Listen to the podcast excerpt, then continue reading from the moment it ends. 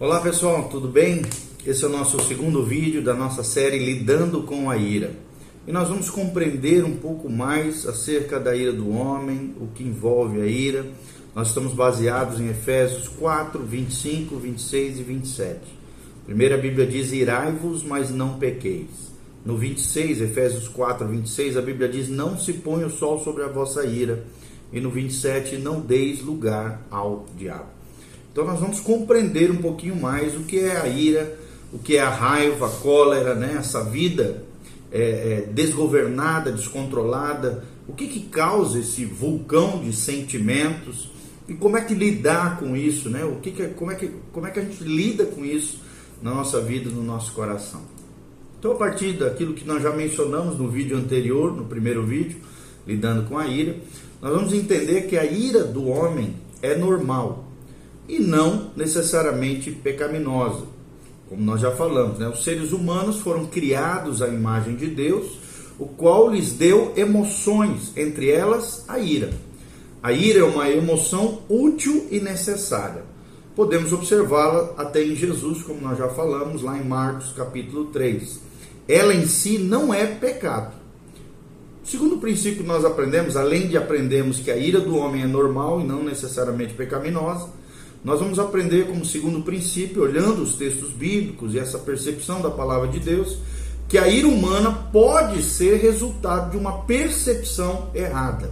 Vou repetir: a ira humana pode ser resultado de uma percepção errada sobre algo ou sobre alguém.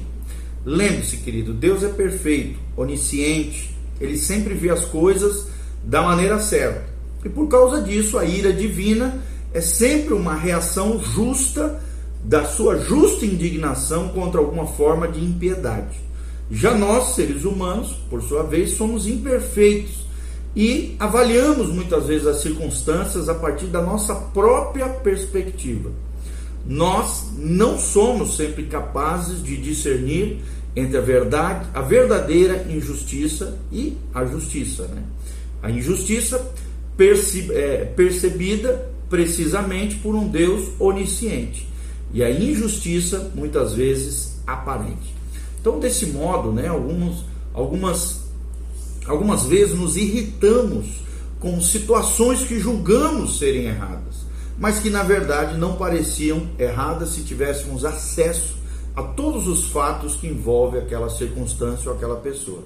O egoísmo é um fator que geralmente pode nos fazer ter uma percepção distorcida da realidade. E quando nos sentimos vulneráveis, ameaçados ou inclinados a criticar, né, podemos interpretar mal as ações dos outros e chegarmos a, a conclusões indignadas, talvez até injustificadamente. E nós precisamos tomar cuidado com isso. Terceiro princípio que nós queremos ensinar sobre a ira, à luz da palavra de Deus, é que a ira humana frequentemente leva ao pecado. A ira humana, diferente da ira de Deus, que é dentro de uma perspectiva correta de um Deus perfeito, de um Deus onisciente, de um Deus justo, a ira humana frequentemente leva ao pecado. Como todas as outras emoções, né, a ira pode ser construtiva, servindo a um propósito útil, como nós já falamos, ou então destrutiva, que no caso dos homens geralmente acontece. Ela pode dar honra a Cristo ou então pode ser pecaminosa. A advertência de Paulo, que nós já falamos, irai-vos e não pequeis, sugere que algumas manifestações da raiva são apropriadas, enquanto outras são moralmente equivocadas. Então, como, é, é, como a ira né, pode conduzir facilmente ao pecado e a comportamentos nocivos e destrutivos, a Bíblia geralmente condena a ira, principalmente quando se relaciona, principalmente não, sempre quando se relaciona ao homem. Ou seja, o homem erra, Deus não erra. A Bíblia então nos alerta de que a ira se abriga no íntimo dos insensatos. Devemos, portanto, deixar a ira, abandonar o furor, como nós vemos lá em Provérbios, tendo cuidado de dominar o nosso espírito. Como é importante nós dominarmos o nosso espírito, o nosso ímpeto, né, a nossa personalidade. Quando tivermos que lidar com pessoas iradas, a Bíblia ensina que a resposta branda desvia o furor, mas a palavra dura demais suscita a ira.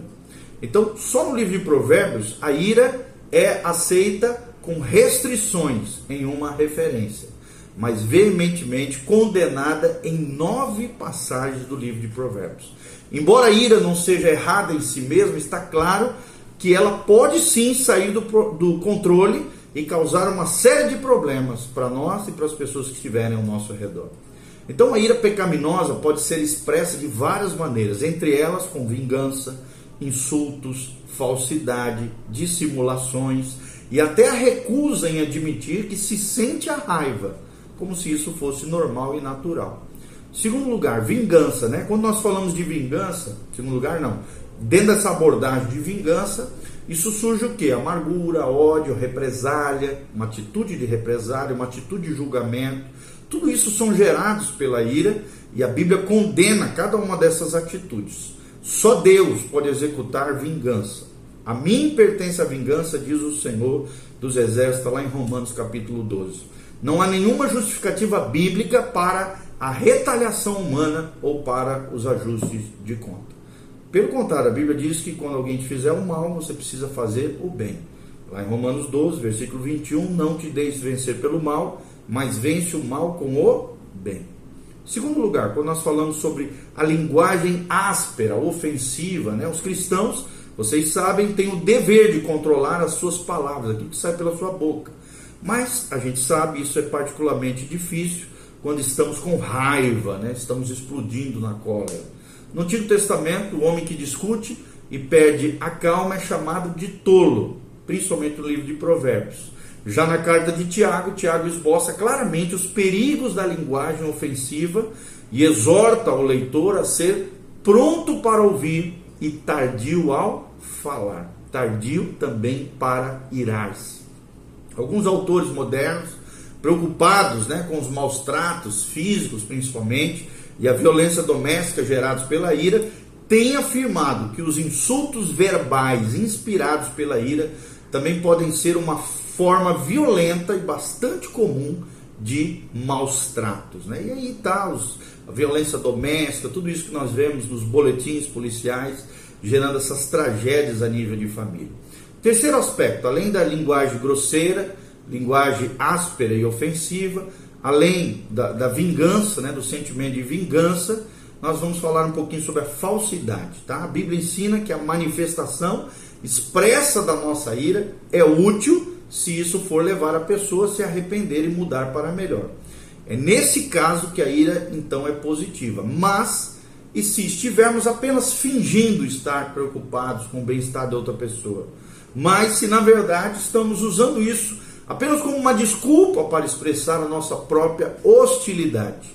O que fazer? O que acontece se fazemos fofoca, por exemplo, sobre a outra pessoa, com a desculpa de que a divulgação dessas informações é um pedido de oração, né? a fofoca gospel.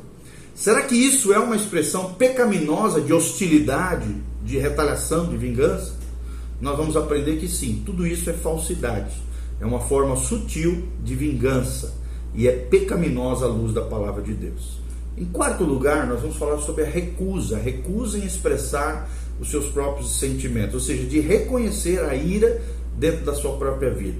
Já que devemos expressar né, a nossa ira quando for para o bem de alguém, estamos errados quando negamos, ignoramos, distorcemos ou nos recusamos a expressar os nossos sentimentos de maneira leal, real, saudável e normal. Então não é fácil expressar a ira de um modo que leve as outras pessoas a perceber que nós estamos feridos.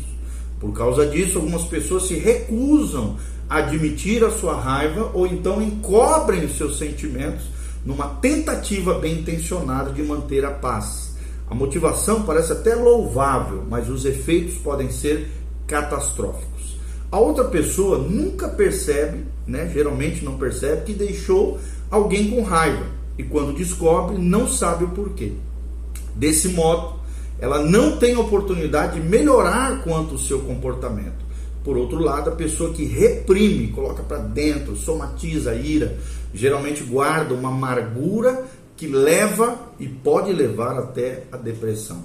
A Bíblia chega a afirmar que esse tipo de repressão é uma forma de mentira. Quarto princípio que nós, nós precisamos aprender, né? A ira humana pode ser controlada. Vou repetir. A ira humana pode ser controlada. Sempre costumo dizer que todo comportamento pode ser modificado, controlado pelo poder de Deus. Ou seja, não é razoável pensar que Deus iria mandar o homem controlar a sua raiva se não fosse possível controlar a ira humana. Diversas passagens bíblicas nos permitem concluir que tal controle é possível e indicam o que devemos fazer. Até naquele episódio, como nós já falamos, onde Deus chama a atenção de Caim, diz: Ó, o pecado está na tua porta, cabe a você dominá-lo. E Caim não está nem aí, não ouve a voz de Deus e dá vazão a esse sentimento de vingança, matando o seu próprio irmão. Então, quando nós falamos sobre essa ira humana, que pode ser controlada, primeira coisa, nós precisamos admitir a nossa ira, o problema da ira em nós. Para nos livrarmos da amargura, da ira, da raiva e desejo de prejudicar alguém, é preciso primeiro admitir, reconhecer, pelo menos para nós mesmos, que esses sentimentos existem dentro de nós. Segundo lugar, as explosões devem ser refreadas. Refreadas, seja homem ou mulher de Deus, Pense antes de agir. Devemos ponderar em silêncio cada questão, refletir, parar, pensar antes de agir de maneira tempestuosa, impetuosa, sem freio.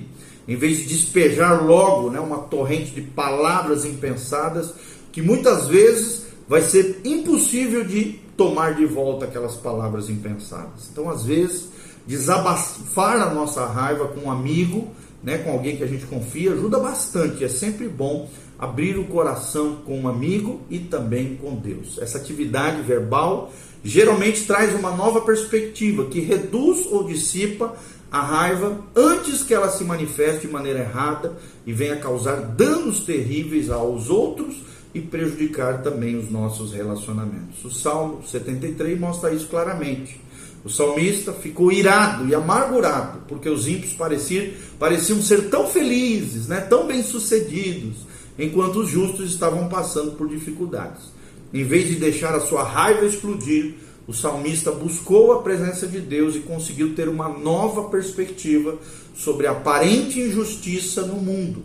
Desse modo, a sua raiva cessou e foi substituído por um louvor de gratidão ao Senhor. Terceiro lugar, quando nós aprendemos sobre que é possível controlar a ira, devemos lançar mão da confissão e do perdão. Ou seja, precisamos confessar a Deus e aos outros e de maneira determinante perdoar e receber perdão, várias vezes se for necessário. Quarto lugar, não devemos ficar remoendo dentro de nós aqueles sentimentos de raiva, sentimentos de vingança ou desejos de vingança. Poderíamos presumir que ao ser perseguido, Jesus tinha todo o direito de sentir raiva e ele poderia fazer isso, mandar fogo descer do céu consumir seus inimigos. Ele tinha autoridade para isso. Entretanto, a Bíblia diz, lá em Pedro, quando Jesus era ultrajado, não revidava com ultraje. Né? Quando maltratado, não fazia ameaças, mas entregava-se àquele que julga retamente. 1 Pedro capítulo 2. Então, pessoas iradas geralmente gostam de ficar remoendo as suas dificuldades, acalentando dentro de si ideias de vingança e pensando uma maneira de acertar as contas, de, se, de retalhar, de se vingar contra aquelas pessoas que o ofenderam. E nós devemos resistir a essas tendências e entregar tudo nas mãos de Deus. Em resumo, tudo aquilo que falamos com relação ao que a Bíblia diz a respeito da ira. A Bíblia fala da ira como um sentimento universal, espalhado entre todos os homens, que é bom quando se volta contra a verdadeira injustiça mas que é danoso quando se manifesta por motivos egoístas. Fica claro que a ira precisa ser controlada, governada, e a Bíblia diz, conforme diz Salomão em Provérbios, o homem que domina o seu espírito é melhor que o herói de guerra que conquista uma cidade. Então domine o seu espírito, domine o seu ímpeto, a sua personalidade, o seu trejeito pode ser modificado pelo poder de Deus. Lembre-se daquilo que nós ensinamos tudo pode ser modificado pelo poder de Deus. Amém? Deus abençoe você nesse segundo vídeo, lidando com a ira. E continue conosco, que nós temos mais do que falar a respeito dessa problemática tão comum tão socializada, né, tão comum nos dias de hoje, tida como normal mas que a Bíblia ensina que é pecaminosa e deve ser combatido na vida de cada cristão. Faça seus comentários embaixo, dê um joinha, compartilhe com outras pessoas, que Deus derrame a sua graça a sua glória, te capacite a viver a vida do Espírito, a vida governada pelo Espírito Santo e não a vida desgovernada pela natureza pecaminosa. Que a graça de Deus venha sobre você, sobre a tua casa, sobre a tua família, bênção do Senhor e a unção de Deus te capacite Louvado seja Jesus. Amém e amém.